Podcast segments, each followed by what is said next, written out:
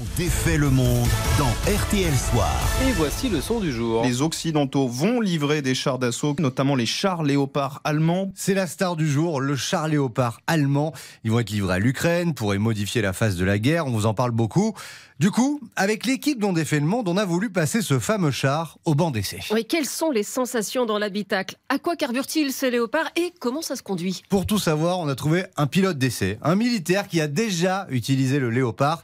C'est le général Dominique Trinquant, retour d'expérience. J'ai tiré même sur char léopard au Canada et en Allemagne. Lorsque vous pilotez un char de cet acabit-là, c'est un petit peu comme une voiture de course, sauf que ça pèse 60 tonnes et il y a 1500 chevaux. Bon, si vous voulez, on a l'impression euh, euh, de grimper aux arbres. Hein. C'est extrêmement puissant. Ça passe en tout terrain très très rapidement. Euh, la particularité, c'est que le volant ne tourne pas des roues mais dirige des chenilles. Et donc, pour tourner, on accélère une chenille et on freine avec une autre chenille. Bah, sur route, ça va à 60, 65 km heure, ça va très vite. Hein. Et alors, excusez-moi la question un peu, un peu stupide, mais ça marche à quoi? Au diesel, au sans-plomb, mais quoi dedans? Non, non, c'est du gasoil, oui. J'adore les questions Bah oui. stupides de Cyprien. Et à l'intérieur, c'est comment alors, Alors, il y a quatre places. Hein. Visite guidée de l'habitacle. À l'intérieur d'un char, vous voyez que c'est quand même assez haut avec la tourelle. C'est comme s'il y avait un étage entre le chef de char et le tireur. Bah, le pilote, il est tout à fait en bas dans la caisse. Euh, le chef de char complètement en haut de la tourelle. Le tireur à l'intermédiaire entre la tourelle et euh, la caisse.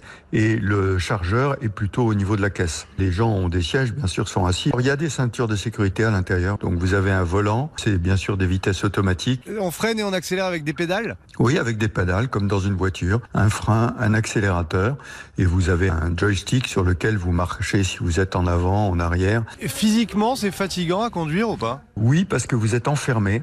Il y a du bruit et puis euh, c'est en mouvement perpétuel et surtout, je rappelle que c'est la guerre. Donc ça demande une attention permanente. Oui, faut quand même le rappeler, c'est quand même avant tout un instrument de guerre. Et alors justement, tout est pensé pour que les soldats soient le plus protégés possible et n'aient pas à sortir la tête du char. Euh, Ça résiste à un lance-roquette, ouais. Et ça résiste aussi à un certain nombre de mines. Donc là, la protection, c'est plus sous le ventre du char. Le tireur, sa vision euh, repose sur des écrans, en fait. Tout est retransmis par des caméras thermographiques, donc qui permettent de détecter les choses par la chaleur, en fait. Je rappelle que le char, c'est fait pour tirer.